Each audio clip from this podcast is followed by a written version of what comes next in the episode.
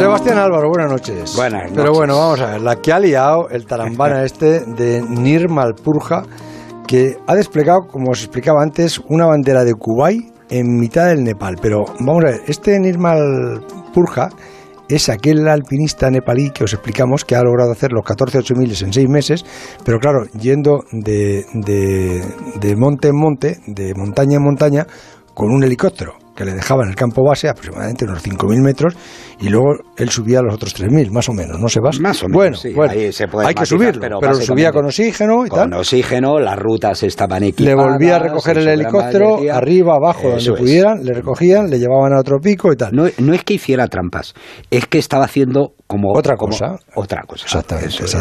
Estaba haciendo turismo en helicóptero por, lo, por, por, por la, cordillera, la cordillera del Himalaya. Pero vamos a ver, eh, ha desplegado una bandera enorme de Kuwait, me imagino que le habrán untado bien los del turbante, le habrán untado bien por poner, claro, toma, pues te damos tanto si colocas una, una bandera de Kuwait, pero la ha ido a poner en el Ama Dablan, que es una montaña sagrada para Que es una de las Nepal, ¿no? montañas más sagradas, sí. Y que allí a lo Eh, mejor ni se podrá eh, pisar, o nada más que podrá pisar determinada gente, o cómo es eso, ¿no? Bueno, eh, han cambiado los tiempos, pero, pero aún así hay determinadas montañas. Yo diría que casi todas en la zona de Nepal que hay que tener eh, mucho respeto a las montañas porque en ellas los lugareños tienen creencias y, y son montañas para ellos muy simbólicas. ¿no? Eh, ya sé que estamos en el siglo No, pero XXI. este, este como pero le cojan ser- con lo brutos que son pero- esa gente, los serpas le hacen tajadas, como decía el Pe- Tenis Casio. Sí, pero ser respetuoso con las costumbres locales está muy bien. Pero además es que a este tipo yo creo que, que aquí le hemos cogido el paso desde el primer momento. Que es eso, es decir, lo de que vendía la casa, que era un pobre hombre que quería sacar dinero. Todo lo ha hecho por marketing y todo lo ha hecho por dinero, como, como hemos dicho aquí en estos micrófonos desde el minuto uno. Lo que hay detrás es la promoción de su agencia.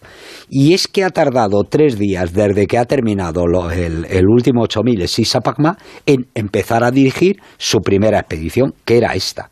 Podía haber elegido probablemente otra, pero ha elegido una expedición de cubaitis que querían en el Ama Dablan, que es una montaña de 6.800 metros, no es difícil si Eran se todos cubaitis. eran cubaitis, pero bueno, pero apoyados por, me parece que 20 serpas, siete de los cuales estaban para llevar su bandera. es- Está permitido eso porque, a ver, vamos a ver, tú mm, llegas a un territorio extranjero, porque no deja de ser la, la montaña, el, el o el Everest o el Singa, o el, el, el Kanchenjunga o el que quieras, ¿no? Pero que no deja de ser un territorio en un país en un país Es- extraño y tú no puedes, puedes a lo mejor poner un banderín tuyo, Eso tal, pero es. desplegar una Eh, bandera que se ve desde yo 14 diría, kilómetros. yo diría claro, que es poco elegante y Pónselo a los ingleses en Gibraltar. Eh, Pues súbete bueno. arriba donde los monos y le pones un, Eh. una, un, le pones la señera o, o la española Sí, o la hay que cosas de esas. A ver Aparte dura que, y a ver cómo te que yo creo que, que los símbolos están para lo que son, no para subirlos eh, y, y arrojárselos a la cara, como en este caso. No, es que parece porque que dices, como tengo dinero, eh, te como- compro el espacio. Eso es, la, la bandera se veía a 12 kilómetros de distancia y cubría la parte superior de la montaña, una, una bandera de 100 metros de largo por 30 O metros de tú a ancho. los cubaitíes, en una mezquita, Bueno, vas y no, le a pones, eso- a eso- pones una, a eso una, seguro que una se bandera de atreve. Nepal allí en, en mitad de la media luna. Sí, ahí seguro que no se atreve. Eh, eh, bueno, luego ha dado explicaciones, bueno, primero con, con ese farfullo de, de, de- porque lo que ha logrado con su campaña de marketing es ser conocida en todo el mundo. Entonces, eh, viene a decir que los que le criticamos es que no tenemos conocimiento y él se ha puesto a dar, a decir que él no deja basura en las montañas, eh, que él recoge todo, que además da trabajo, pero todo esto obvia lo fundamental en una escalada en una montaña, que es la ética montañera. Y entonces resulta sorprendente cómo eh, en, algunos sitios escasos le dan pábulo a, las cosas que cuenta, porque lo fundamental en, en montaña precisamente es esa ética. Es eh, cuanta menos cuerdas utilices, cuanto más respetuoso seas, y ante la duda lo que tienes que hacer es actuar bien, no actuar mal. Mm, claro, de por medio el que dio, el que puso el grito en el cielo fue el abuelo de Hillary, eh, el nieto, perdón, de Hillary. Como sabes, eh, porque me parece que lo hemos estado contando, el, el, abuelo tiene un prestigio enorme, no tanto por haber sido el primero en subir al Everest, sino sobre todo por la ayuda social que Edmund Hillary distribuyó y fomentó con creación de escuelas, educación para los serpas y demás.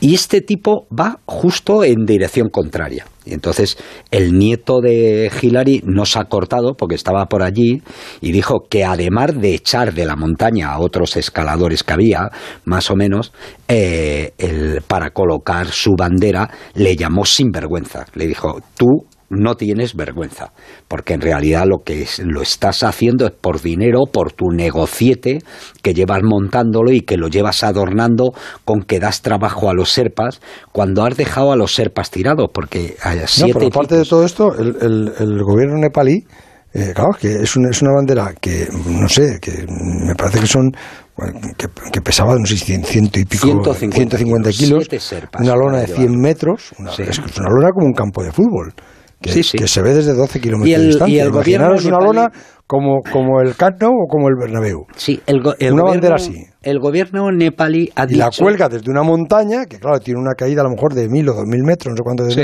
sí, sí, mil quinientos metros aproximadamente o más, porque el campo base me parece que está a unos cuatro doscientos, cuatro cuatrocientos, hasta seis mil ochocientos metros, esa pendiente ahí pues tiene dos mil y pico metros de desnivel. El gobierno nepalí ha dicho que va a iniciar una investigación, pero yo creo, o prácticamente estoy seguro, que el gobierno y las autoridades nepalíes no van a hacer nada, o prácticamente nada que no sea a lo mejor tirarle de la oreja y decirle que esto no se debe de hacer.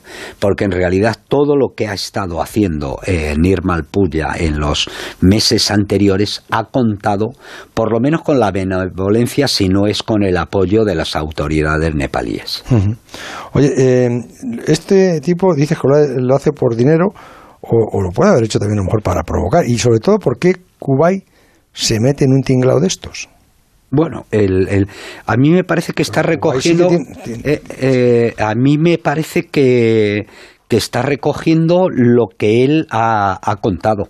Eh, si quieres hacer una cosa, una ascensión difícil y una logística que requiera así mucho trabajo y tal, yo soy el mejor para hacértelo porque he hecho los 14 miles Y entonces han llegado unos copaitis, supongo que le habrán puesto una pasta gansa encima para que mm, les colocara la bandera, porque además de todo esto hay imágenes. Han contratado un helicóptero que llega prácticamente a la altura de la montaña, la han rodeado y se ve como están poniendo una bandera de, proporciones de, De todas maneras, ¿qué se puede hacer legalmente en una montaña y qué no se puede hacer? ¿Qué se puede poner?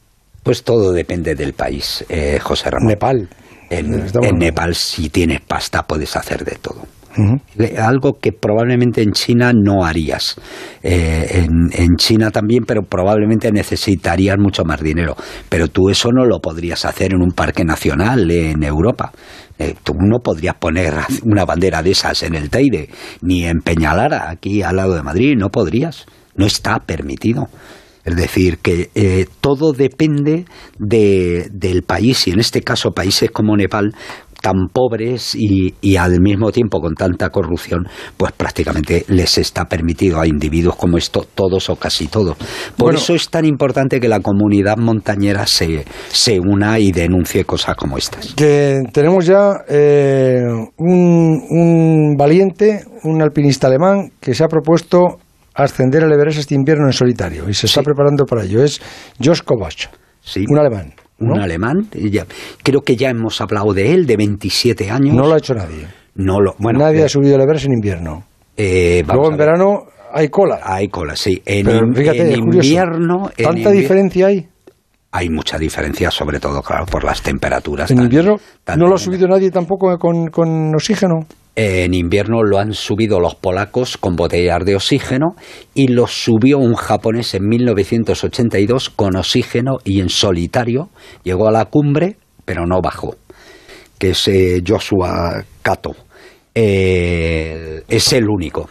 Lo que pretende hacer el, el, alemán, que tiene un historial magnífico y que se está preparando magníficamente, por cierto, haciendo todo lo contrario que ha hecho el el Gurka este, el Purya, es, eh, está subiendo montañas de 6.300 metros muy difíciles en solitario y por supuesto sin utilización de cuerdas, de serpas ni botellas de oxígeno.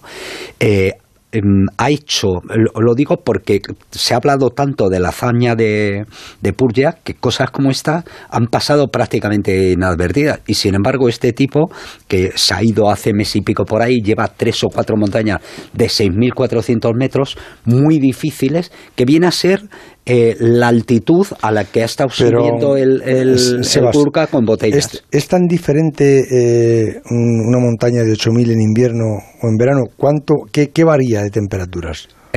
Porque el, oxígeno será el mismo. Es otra. a la altura eh, la misma, por tanto, el oxígeno y eso será lo mismo. Es otra montaña. Pero, pues, claro, la falta de. Además, la falta de oxígeno y temperaturas de por encima de 30 La falta de oxígeno será lo mismo en invierno que en verano, ¿no? Sí, pero el, pero el oxígeno tiene, tiene dos eh, funciones dentro del organismo. Además de, de todo lo que mm. sabemos, de, de, llevar oxígeno a la sangre y tal, tiene la función de calentarnos.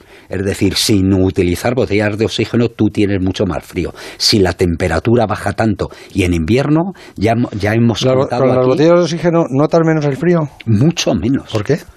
Porque, porque el oxígeno es la combustión, por decirlo de, de, alguna forma, es el motor de, de nuestro organismo.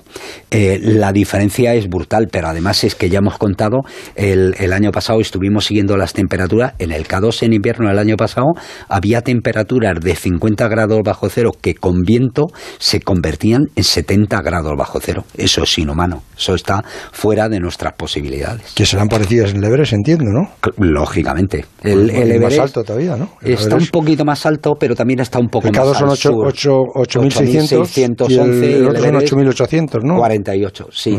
El K2 está un poquito más al norte, más alejado de, de la influencia benéfica y, y, de que manda calor del océano y por tanto puede hacer un poquito más de frío. Pero, pero diferencia. ¿Cuántos kilómetros puede haber desde el K2 al, al, al, Everest? Pues a lo mejor 1.500 o 2.000 kilómetros. Ah, ¿están tan lejos? Sí, sí, sí. pues yo he mirado en el, mapa y me parecía que están más... Pues sí, no, pero toda la cadena del Himalaya de punta a punta tiene 2.500 kilómetros. Sebas, hasta, hasta el lunes. ¿Y cuándo se va este, este valiente? Eh, eh, acaba de bajar a Kathmandú y ya se está preparando, supongo, descansando para, en cuanto sea invierno, irse al Everest. Pero le pensamos seguir aquí, porque además quiere subir por una ruta muy difícil. El transistor. José Ramón de la Morena.